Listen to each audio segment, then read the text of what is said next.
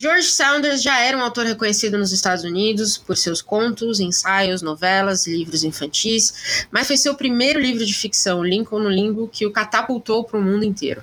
Lançado em 2017, o livro foi vencedor do prestigioso Man Booker Prize e hoje a gente discute ele aqui no Rede Poderosa de Intrigas. Bota a vinheta.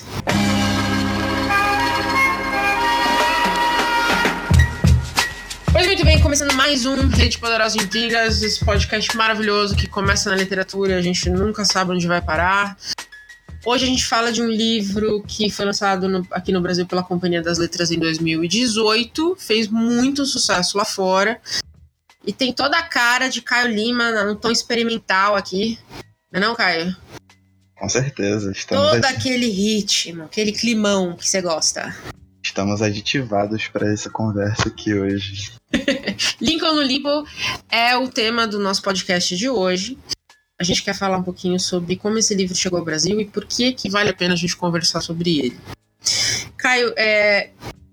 conta um pouquinho da história pra gente. Então, basicamente o livro conta a história do filho do Abraham Lincoln, Willie, que morre aos 11 anos de idade de febre tifoide. E logo assim que, que, que, que ele morre, ele ascende a esse limbo no original, né, o bardo, e o livro todo se dá nessa tentativa de várias vozes captarem uh, os sentimentos de Abraham Lincoln e ajudarem a encaminhar o Willie né, para algo definitivo, para que tanto a criança de 11 anos não sofra nesse espaço intermediário entre vida e morte, digamos assim, quanto o pai, que vai e volta várias vezes da, da capela onde ele está sendo velado, é, aceite de vez o, o que aconteceu, porque ele está no meio da Guerra Civil Americana. Então, por mais que exista esse, essa questão de uma morte muito pessoal, muitas mortes estão acontecendo ao mesmo tempo e ele é, um, ele é o centro dessas, dessas mortes todas, desses acontecimentos todos, né? Então ele tem que se recuperar o mais rápido possível, ele é um estadista. É, basicamente é isso. O livro, como você bem disse, ganhou o Man Booker Prize em 2017 é o livro de estreia do, do Saunders, mas o Saunders já é um contista renomado há muito, muito tempo e tem alguns livros maravilhosos, como Pastoralha, que ele lançou em 2000, In Persuasion Nation, que ele lançou em 2000, 2006, e o 10 de dezembro, que é o único desses três que tem aqui, saiu pela Companhia das Letras também, lançado em 2013, né? É, uma coisa que eu gostaria de ressaltar pra gente eu acho que é muito importante é o trabalho de tradução, até porque esse livro foi traduzido por nada mais nada menos que Jório Dauster, que é um dos caras responsáveis por traduzir escritores do calibre de Philip Roth, de J.D. Salinger, Vladimir Nabokov e Ian McEwan. Então, tipo assim, o cara, né? Nada mal. Tá mal. Nada mal. O cara sabe o que faz quando traduz e assim, o trampo, dada a estrutura do romance, o trampo que ele teve para traduzir esse Lincoln no Limbo deve ter sido, tipo, pesadíssimo. É insano. É, insano, é isso é verdade. O que, o que é interessante é que ele escolheu Limbo e não Purgatório para tradução de Bardo, né? Isso diz bastante. É, bastante, porque o, o Purgatório, talvez pelo menos eu não sou um cara religioso, você também não, mas a minha ideia de purgatório fica muito parecida com a do Alto da Compadecida, tá ligado? que, é, que, é, como se fosse o, um, um fórum, né, para você ser julgado ali e tal. Uhum. Não é... Tem muito a ver de religião, né? Tem muita coisa de religião atrelada à palavra, eu diria. Sim, e, e, assim, no caso desse limbo, né, do bardo, ele, ele foge muito desse purgatório, pelo menos no meu ideal de purgatório.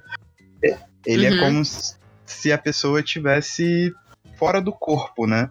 Ela ainda não tem a, ela não tomou a noção de que tá morta, sabe qual é? Ela tá ali esperando voltar esperando a cura. Então, logo no começo tem a questão de que eles tratam o caixão como caixa de doente. Eles acham que aquilo ali é como se fosse uma marca de hospital, mas como você tá no meio da guerra, ou sei lá, por uma nova postulação médica, você não tá numa maca ou num leito de hospital, você tá numa, num caixão, uma caixa de doente. Essa coisa não tem essa percepção de que bateram as botas. É por isso que limbo eu achei que foi a palavra perfeita, na verdade. Eu, depois, quando você entende o. É, porque uma coisa da estrutura, inclusive você começou a ler antes de mim, você falou, ó. Só avisando que a estrutura é bem diferente, tem que pegar o ritmo para você entender. E ela dá uma estranheza muito forte no começo, quando você começa a ler, até você entender quem que tá falando e quem são essas vozes, ou de quem são essas vozes, ele é bem confuso no começo até você entrar no ritmo. E também porque não tem só essas vozes dos narradores como se fosse uma peça, né? Ele também intercala com capítulos em que ele tem trechos de, de jornal, trechos de biografias, alguns são reais, alguns são fictícios.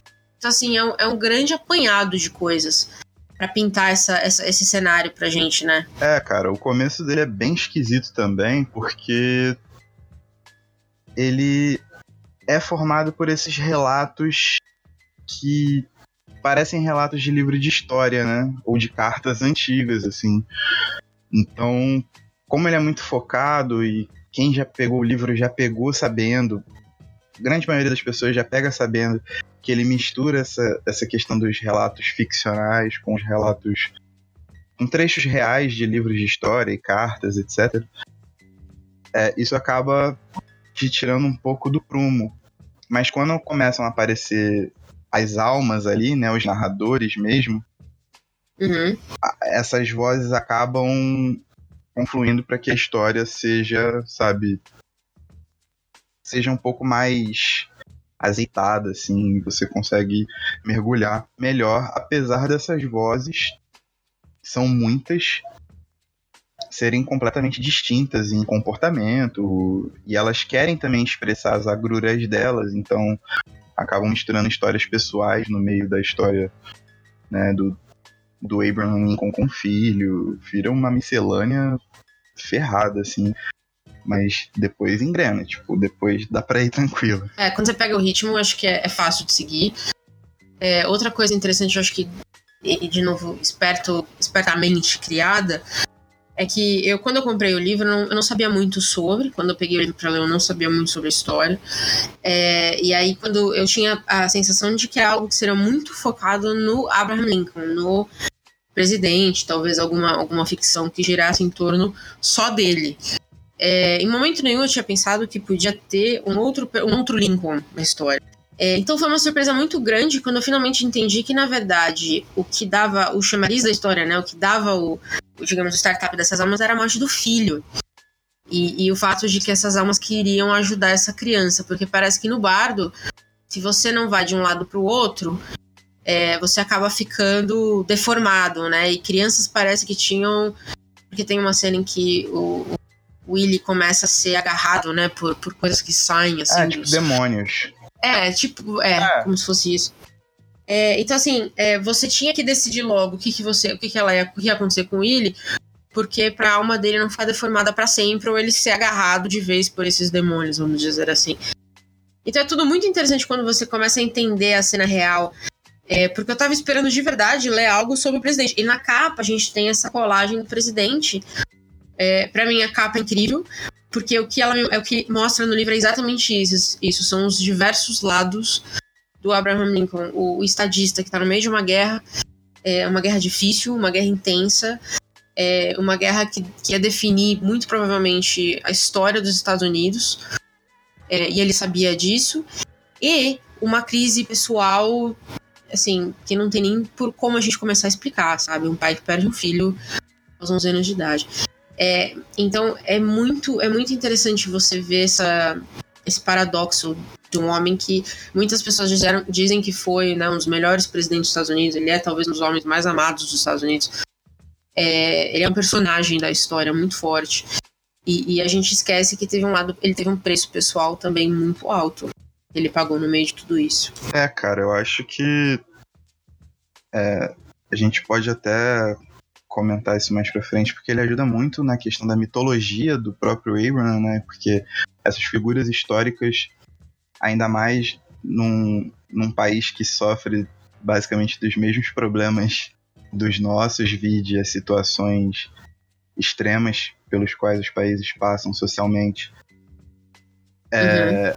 tende a apagar muito rápido as histórias e, e, e querer introduzir nuances completamente revisionistas e, e, e, nem de mau gosto, né? De mau caráter mesmo. Mas isso é uma coisa que o livro traz também. Traz. Porque quando você lê a história, tem muitas interpretações diferentes da cor do olho do cara, entendeu? Ou até de como foi a noite que o Willie morreu. Porque enquanto o menino morria, estava rolando uma festa na Casa Branca. Então, até disso tinha, tem várias interpretações. Então, a história nunca tem um lado só, né? Acho que isso é. Então, isso ele deixa bem claro. É isso que eu acho que esse livro veio ressaltar. Tipo, ele mexe com a mitologia do Abraham justamente por ele levantar que a história é formada por milhares de nuances e que é um trabalho que a gente tem que ter, né, como cidadão, etc., como leitor, no caso do Lincoln no Limbo particularmente, é essa, é essa questão de, de você se posicionar de forma a tentar captar esses nuances para tentar valorar o seu juízo, né? Então, nada tão estabelecido, nem tão recortado assim, de a modo caralho, igual estão fazendo. Eu, eu, acho que isso reforça muito, até porque. É, bom, são discussões em voga, eu acho que a gente já cansou de bater nisso aqui, nesse ponto. Mas na questão dos narradores, que você havia falado, e essa, essa intensidade do, do discurso e de como a história desses narradores os afeta no limbo, existem três principais que eu acho que é bom falar, que é o Hans Volman, que ele é um cara mais velho, casou com uma mulher bem mais nova, e na hora de consumar o casamento ele morreu. Né? Na hora que ele ia transar, ele morreu. Então ele foi pro limbo normal, com exceção que ele tinha um pênis gigante ereto e aquilo ali era tipo um bagulho que ele não poderia. Hum, era uma deformação dele, era a deformação dele. E ele carrega aquilo para sempre. No limbo, no caso. É, você tem o Roger Bevins III, né? O Roger Bevins III, que ele era um gay, tava num relacionamento foi rejeitado porque o, o, o parceiro dele é, queria levar uma vida normal, uma vida, entre aspas, direita. E aí ele se desenganou com a vida e cortou os pulsos. Só que quando ele estava morrendo, ele se arrependeu e ele começou a sentir que o mundo era bom, as sensações, né? Então, quando ele vai pro limbo, ele é um cara que é cheio de olhos, ouvidos, narizes, bocas, braços. Uma parada que, pô, só de ficar imaginando já dá uma parada meio esquisita. é meio bizarro. E tem o reverendo Everly Thomas, que ele é meio que a voz da razão do livro, só que ele vive com cara de assustado, assim, com o olho arregaladão, com a boca meio aberta. Sabe, cara, aquele cara que toma um susto mesmo. E é, ele acaba arrastando aquilo pro, pro, pro limbo. O, o que eu tava comentando com você sobre esses personagens, todos os personagens, na verdade, do limbo, basicamente, é que quando você lia sobre eles e as deformidades e como eles eram, digamos, representados uhum. no limbo, é, me lembrou muito o retrato de Dorian Gray, né? Então, quando eles morreram, ou algo na vida deles representava o que eles foram em vida ou algo que aconteceu com eles quando, enquanto eles estavam vivos.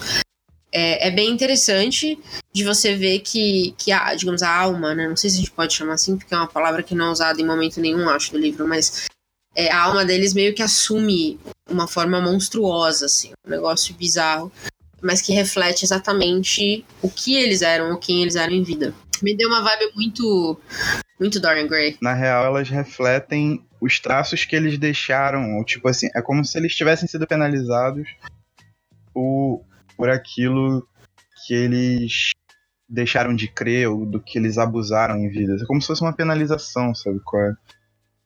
Tanto que, que mais ao fim isso é revertido de certa forma. Então, então, tipo, eles carregam aquilo no limbo com eles. É como se fosse uma doença. A questão da caixa de doente e tal. Acho que tipo, eles acabam carregando aquela, aquelas deformações todas, tendo em vista que eles precisam buscar a cura disso. O grande problema é que eles não sabem onde está essa cura, ou o que é essa cura. Até porque não existe, né? Eles estão mortos. Ponto é, final. Talvez a cura seja justamente assumir a condição deles, eles descobrirem, assumirem a própria condição. E aí que é o, o elo do Willy, né? O Willy é, o, é a grande chave mestra para desenrolar essas histórias todas. Eu acho que essa parte de circunvolução do enredo, eu achei isso tão bem montado, cara. De um, é de uma é de uma sutileza tão grande o que ele faz, mas eu achei muito foda isso. É, e a leitura ela vai, ela vai se completando, né? É meio que um. Acho que até por a gente ter tantos narradores, porque esses três são os principais, mas tem, mas tem muitas outras vozes que a gente vai ver é, aqui na história. Alguns que estão diretamente ligados ao caso do Will e outros que não, que são meio tangenciais, assim. É, e aí eles, a gente tem uma visão melhor do que, do que acontece exatamente no limbo, né? Não, é, quando eles caminham pelo, pelo limbo, né? Eles vão encontrando personagens, então, tipo. Tem prostitutas, escravos, generais, é, patricinhas, donas de casa. Tudo quanto é tipo de gente. E todas elas basicamente sofrem de deformações muito graves. Né? Então, tipo, isso é, isso é muito sensível, assim. É, e aí o, o, Lincoln, na verdade, os vivos, né, são os únicos que não sofrem essas deformidades, obviamente. Eles também não veem o limbo, né, o limbo é como se fosse uma outra dimensão. Então, quando o Lincoln vai visitar o filho, ele não sabe tudo que está acontecendo ao redor dele, tem muita coisa acontecendo. Então, quando ele entra na capela, tem uma cena que eu acho muito, muito interessante: é que ele entra na capela e todo mundo vê o que tá acontecendo, assim, vira uma multidão em volta, mas o Lincoln tá de fato no, no mundo dele, ele tá sozinho. É, e aí, o que, uma coisa que puxa muito essa história, que é que é, acho que até pro leitor entender o nível da dor do Lincoln, né? Porque é essa dor que mantém, mantém meio que tudo acontecendo, né? Tudo meio que é narrado do ponto de vista dessa dor, se você pensar, né? Porque é o pai que volta no, na capela para ver o corpo do filho algumas vezes, que dispara nesses narradores a, é, a necessidade de ajudar, digamos assim. É, e porque o Lincoln faz o que ninguém nunca fez, que é encostar, abraçar um corpo morto, né? E, e eles ficam chocados quando isso acontece. É, eu acho que aí entra a questão desse amor entre pai e filho extremamente forte, essa ligação dado todos os sentimentos possíveis, né? Porque a gente nunca sabe, quer dizer, a gente até sabe de certa forma, mas é um saber tangencial.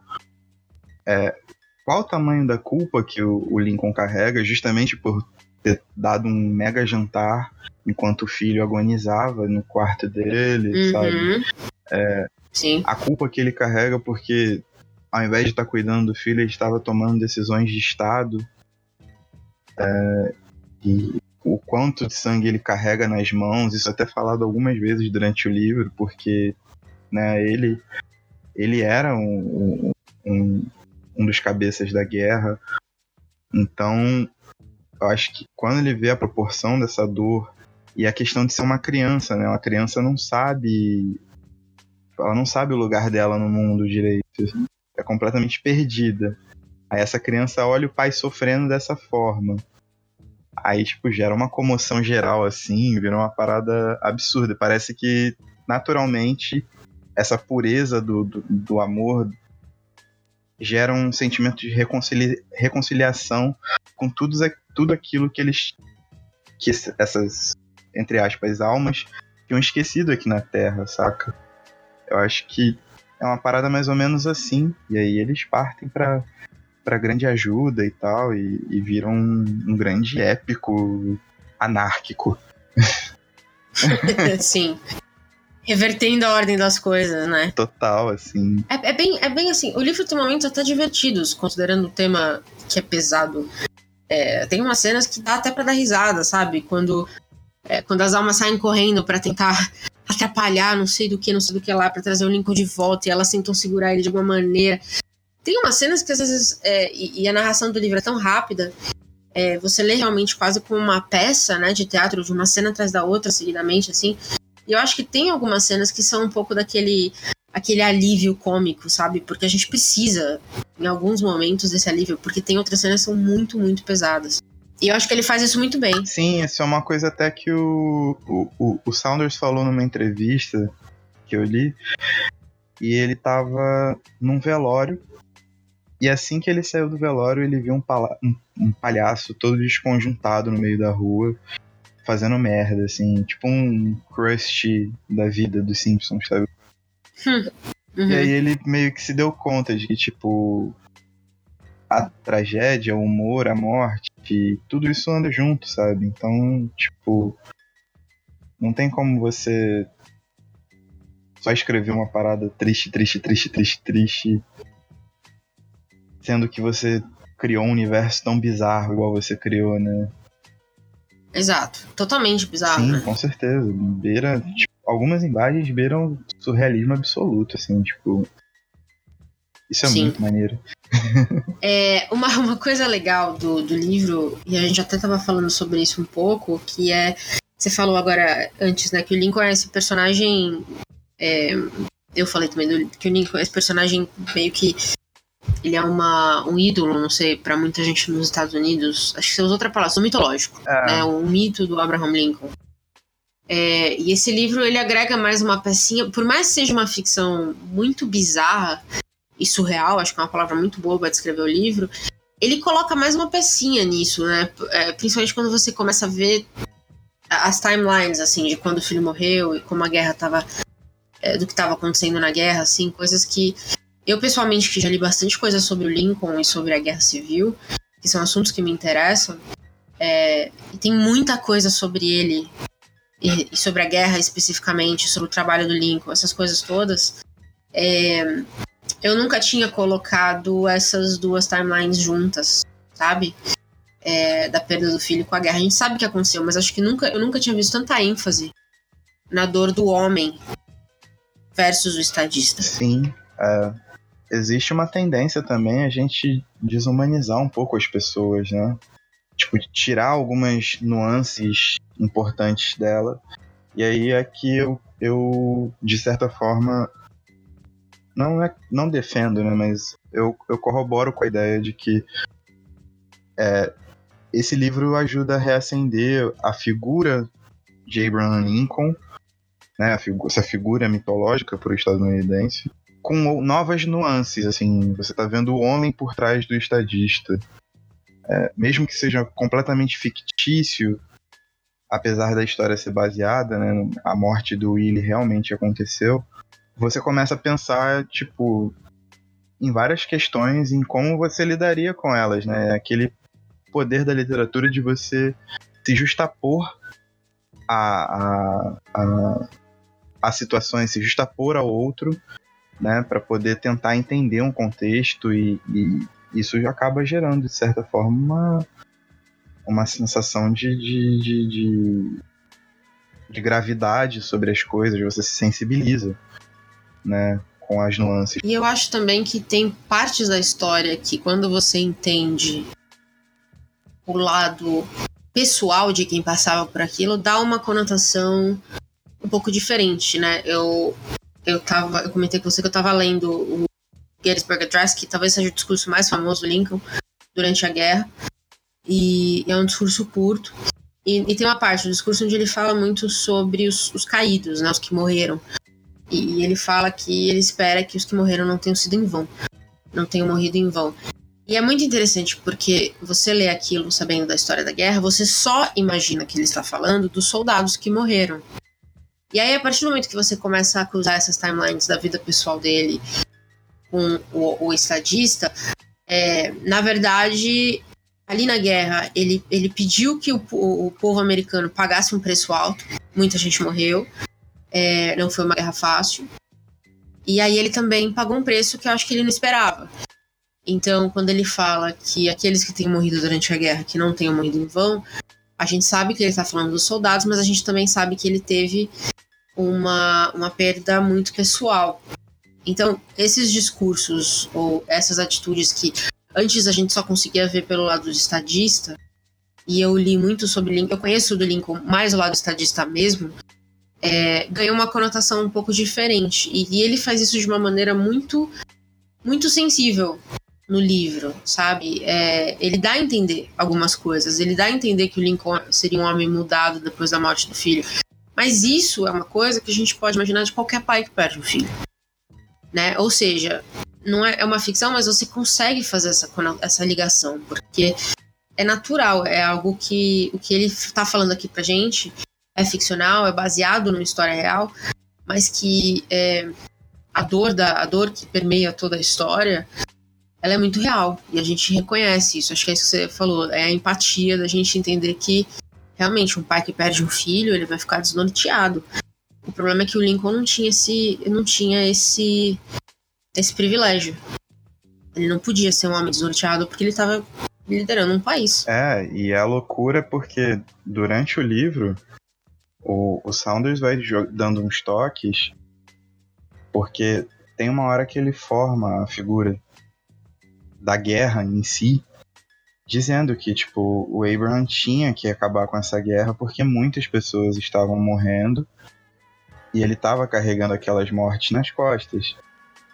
E do jeito que é colocado, num primeiro momento, num primeiro plano, é, você é levado a pensar que nesses relatos todos eles estão querendo falar o seguinte, tipo, essas mortes todas que aconteceram são tão importantes quanto a do seu filho. Exatamente. Só que num segundo momento, sei lá, cinco capítulos depois, e quando eu falo de cinco capítulos, são dez páginas, porque os capítulos são muito curtos. Uhum. É, eles apresentam os argumentos de que a Terra, a, a guerra deveria acabar, porque o filho morreu e isso é uma pressão muito grande. E ele já tinha perdido a guerra quando tinha perdido o filho, sabe qual é? Então, tipo assim, não que ele estivesse ignorando as 3 mil pessoas, mas ele joga um outro peso pra morte do filho. E você fica meio que se perguntando, tipo, mano, se eu tivesse um filho, sabe qual é? Como é que eu ia reagir nessa situação, manja? Uhum. É, da mesma forma que várias, várias questões até sobre os encaminhamentos de Deus. Tem hora que você é levado a crer que Deus é um ser justo, misericordioso e que tudo que está acontecendo é por um desígnio dele e ele é do, senhor de toda a razão. Tem hora que você é levado a crer que Deus é um déspota, manja. E eu acho que todo esse conjunto de coisas, eles ajudam a formar esse pensamento do, do quão complexas são as situações que são imputadas algumas personalidades que estão em cargos de, de, de, liderança, de poder, etc. Parece até um coach falando, né? mas é verdade. mas, mas é, tipo, o cara, o cara, ao mesmo tempo que ele tava ali, provavelmente no momento mais triste da vida dele, velando um filho muito novo, invertendo a ordem das coisas, né? Na verdade, ele que deveria morrer, o filho velá-lo né, na ordem natural, ele era muito mais velho. E ao mesmo tempo você é acusado de ter o sangue nas mãos de, sei lá, 3 mil pessoas que já haviam morrido até aquele ponto na guerra civil. Então, cara, olha que bizarro. Mas da mesma forma, se ele não prossegue com a guerra, ele seria responsável pela perpetuação de um sistema escravista. Então, é, eu acho que esse é, o, é o para mim é o viés mais interessante do livro. Eu é, eu não vi muita, muita discussão é, especificamente religiosa na história em si. Acho que é, ele fez muito bem em deixar essa parte do debate de fora, porque senão ia meio que deixar a história em si meio que perdida numa coisa maior. É, então acho que ele controlou isso bem. É, e para mim foi isso, é mostrar uma, um viés de uma história que a gente sabe que aconteceu, mas a gente não sabe como impactou a história em si, né? Porque no final das contas a guerra continuou. É, ele sai da capela decidido a, a fazer a coisa certa, mesmo que tenha a ver em matar pessoas, né? Seria um princípio anticristão por norma, né? Por síntese. Para alguns, né? Para alguns cristãos. Não, eu digo na, na verve do pensamento cristão, né? É, exato. A teoria. A teoria cristã, digamos exato. que sim. Na prática, a gente sabe que. É, não necessariamente, mas enfim. É, mas me fala uma coisa, assim, olhando tudo isso, tudo que a gente discutiu, todas as diversas interpretações que a gente conseguiria ter desse livro, é, a construção da história. Eu sei que você gosta de um, de um livro bem experimental, acho que esse é bem nessa vibe. É, você gostou do livro? Você acha que é uma, é uma obra que vale a pena a gente recomendar para as pessoas? Cara, acho. Acho que é uma obra que vale bastante a pena ser lida. Eu, eu amo o trabalho com polifonia, né? Então aqui, porra, o que não falta são vozes diferentes. Se eu não me engano, são. Eu até anotei aqui, são 166 no audiobook, né?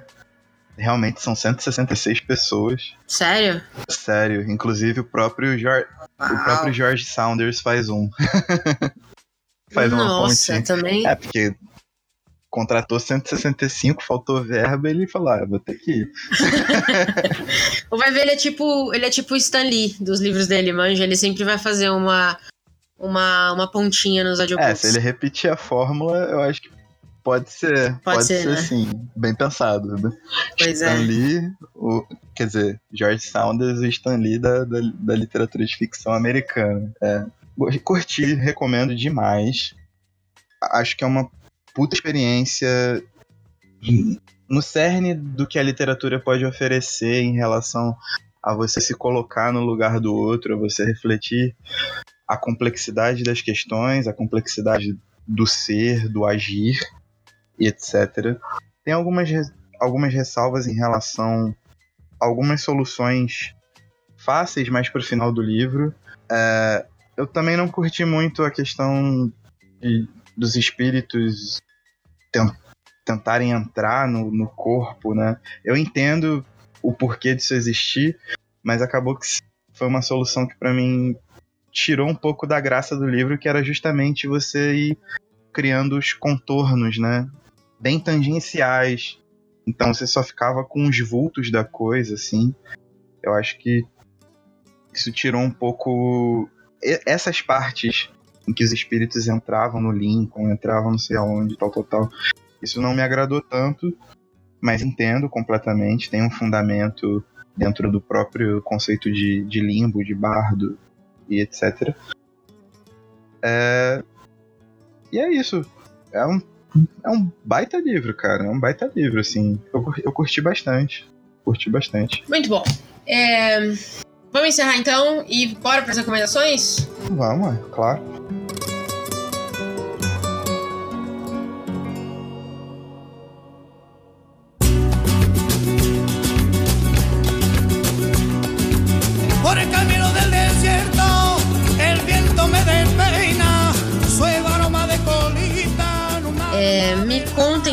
Que, você Além do livro, obviamente, que você acabou de falar também sobre. É, que mais recomenda pra gente? Tem uma coisa boa aí que você tá lendo, assistindo, ouvindo? Cara, que que eu tá assisti uma das paradas mais sensacionais que eu assisti nos últimos tempos. Tá na Netflix. É uma minissérie com seis capítulos. Cada capítulo tem em torno de 22, 26 minutos. Que é o Warning Trigger with Killer Mike. É. Ah, eu vi o primeiro. Contextualizando, Killer Mike, ele é um. Ele é um rapper. Ele rima muito. Ele é tipo uma lenda. Ele tem um duo chamado Run the Jewels, junto com o LP. Os dois são. Pra mim, hoje no mundo, eles são top 3, assim. Hoje, agora. Tipo, estão lançando trabalhos, né? Constantemente. E além disso, ele é um ativista só que ele tem posições muito polêmicas, assim. Ele é, ele é loucaço mesmo. E ele fez essa série para colocar para fora, em ambiente social, essas teorias que ele tem. Então, por exemplo, num dos episódios, o segundo, se eu não me engano, se chama Fuck School, ou Foda-se Escola. É, ele atesta que os estudantes de rede pública estadunidenses têm os mesmos índices de, de alfabetização, de, de, de conhecimento, que estudantes de, de países de terceiro mundo. Ele começa a falar que isso acontece porque na escola não se pratica o ensino de coisas que são realmente úteis. Eles ensinam você a sonhar muito alto, em você ser um astronauta que vai pousar em Plutão, mas eles não, eles hum. não te ensinam como você vai fazer isso.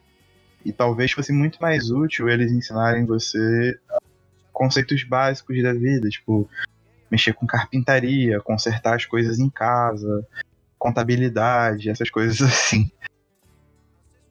Justo. É, ele vai apresentando essas propostas para crianças. Só que a diretora de um colégio rejeita veementemente, fala: olha, isso aí seria melhor com adultos. E aí ele foi pesquisar como ele poderia chamar a atenção de adultos em, em colégios técnicos e tal, né? Ou pessoal que está fazendo EJA, né? O EJA, né? Que é a alfabetização tardia e tal. É, e aí ele, ele, pegando dados, descobre que o consumo, né? As visualizações em sites pornográficos são, tipo, maiores do que a do Twitter, Instagram e uma outra rede social muito grande juntas. Então ele fala: beleza, eu vou fazer um tutorial pornô e esses caras vão aprender. E ele aplica esse bagulho, tá ligado? Isso é um episódio. É um episódio, são seis. E todos eles, tipo, serão unidos no, no último episódio, que é quando ele constrói um país dentro de Atlanta, que é New Africa. E ali ele aplica todas essas né, estruturas que ele montou, que ele pensa. É uma parada que é, às vezes chega a ser até escatológica, saca? Que ele dá verve para a imaginação dele fluir e ele recebe justamente para poder botar isso em prática. Mas cara, ele é um, apesar disso, ele é um cara muito lúcido e as críticas que ele faz a, ao sistema é, e a questão de todas as opressões sofridas por mulheres, negros, comunidade LGBTQ+, e né, nativos americanos, é, latinos. Minorias. Minorias. Minorias, certo. Cara, são muito pertinentes. É foda. O Killer Mike uhum. é um maluco muito louco. Muito, muito louco. Mas ele é um cara muito foda, assim. Ele tem uns raciocínios muito fodas. Inclusive, ouçam Run the Jewels. Vocês não vão perder nada, na verdade, vocês só vão ganhar. A segunda dica que eu tenho, segunda dica, né, recomendação, é um filme russo lançado em 2014 chamado Leviatã. Só assistam esse filme, tá ligado? Eu acho que ele é um também ele é um supra-sumo do desconsolo do mundo como ele o é, sabe? Dessa união promíscua entre Estado, é, capital e igreja que solapa todo mundo e você não tem como lutar contra. Eu vi online. Tem tá. fácil. Não tá na Netflix. Tem fácil para baixar, mas não tá no Netflix. Mas ele tem legenda em português e é tudo bem certinho, assim, tá tipo. Você não Boa. precisa manjar de russo pra ver, assim. E para fechar, minha terceira recomendação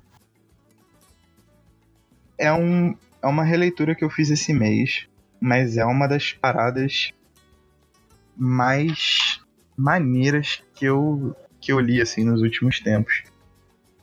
Que é o Glaxo, do Hernan Roncino. Ele é argentino, ele vem nessa nova safra, mesma safra da Selva Almada, de, de, de, de literatura latino-americana, né? Esse novo, novo boom. E o Glaxo é meio que um faroestezão argentino contado de trás para frente. Então, tipo, o recurso narrativo que esse cara usa, a fragmentação da memória do começo, até a, a raiva com que o assassinato é cometido, né? E ali em tempo real, logo no final, no último capítulo do livro, cara, é uma aula de como você deve construir um livro. É, um, é o que eu digo, tipo, na minha avaliação, obviamente, eu, eu sou um leigo, a, a experiência que eu tenho é de ser um leitor, mas é o que eu encaixaria como um livro perfeito. Excelente, excelente, excelente. Boas dicas. É, eu tenho uma só. Uma dica que é uma, é, uma, é uma dica é uma reclamação na mesma coisa. Eu assisti o documentário, são oito episódios, chama Dirty John, que tá na Netflix também. É, que é história baseada numa história real de um cara que chamava John, que assediava mulheres, ele perseguia, stalkeava, ele se envolvia com mulheres por questões financeiras, e aí ele roubava, ele era viciado em drogas, é, ele ameaçava de morte. Então ele não era uma pessoa muito legal, né? Então a história, o que a gente vê na série, na verdade, é a história desse homem e como ele se envolveu com a esposa, a mulher que veio a ser esposa dele, a primeira, e depois a segunda esposa dele, que foi aí um desfecho trágico da história. É, então, assim, não é uma série bonitinha, sabe? Faz sentido? Acho que, essa, acho que essa, essa, essa descrição mostra que a gente tá falando de um psicopata que fazia o terror na vida das mulheres. É, e é uma, é uma recomendação porque a série é bem feita, ela é um pouco lenta em alguns momentos, mas a série é bem feita. É, as atuações estão muito boas. É, acho que vale assistir. Mas a minha reclamação é que a dona Netflix lançou a série em português com o nome Dirty John e o subtítulo O Golpe do Amor. Então, assim, é, não é uma comédia romântica fofinha de um cara problemático. É, um, é a história de um psicopata é a história de um homem que ameaçava matar mulheres. É a história de um homem que assediava mulheres. É, de várias maneiras, que abusava de mulheres de várias maneiras. O golpe do amor não é bem um subtítulo que a gente gostaria que tivesse nessa série, não é mesmo? É, assim, eu vi esse subtítulo antes de eu conhecer a história, eu literalmente achei que era uma comédia romântica. O golpe do amor. Caralho. Vai ver, ele era um cara, ele era um golpista, ele era meio mal, e aí ela veio, apaixonou, e aí eles ficaram juntos para sempre. E assim, é, é muito, é muito ridículo dar um subtítulo desse para uma história dessa.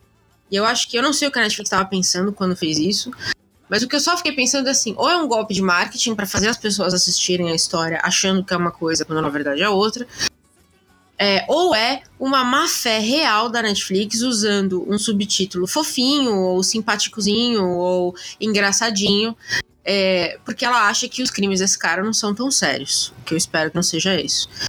É, então, assim, eu fiquei muito injuriada. É, provavelmente é uma problematização maior que deveria ser, para ser sincera. Mas eu, eu achei bizarríssimo o golpe do amor, cara. Eu fiquei pé da vida quando eu vi esse título, esse subtítulo. Quando eu terminei a série, que eu voltei porque apareceu lá a página inicial e eu vi. Como assim o golpe do amor, cara? Que amor! Sabe? É só golpe dos mais baixos, entende? Então, assim, dona Netflix. Não tem condição. Não tem condição. Tem a série e tem um documentário também, tá? Que entrevista as pessoas que viveram com esse cara e conta a história real por trás da série. Então vale a pena assistir as duas coisas. Mas não se deixem levar por esse golpe do amor, não, tá? Não é o golpe do amor porra nenhuma, não tem amor nenhum nessa série. Enfim, tá aí minha recomendação barra recom é recomendação barra reclamação do, do mês, não é possível. É, tá foda. Mas enfim, não fechamos numa boa nota hoje. Mas falamos de muita coisa boa, falamos de um livro muito bom. Você teve recomendações muito boas que eu quero assistir, eu vou atrás. Por favor. E acho que vamos, vamos encerrar num ponto positivo, não é mesmo? Vamos encerrar com a energia lá em cima. eu tô tentando. Tentando também pode. Com certeza, claro. A gente pode tentar. então falou que a gente se vê no próximo. É isso aí. Isso aí, fechamos. E tchau. Uhul.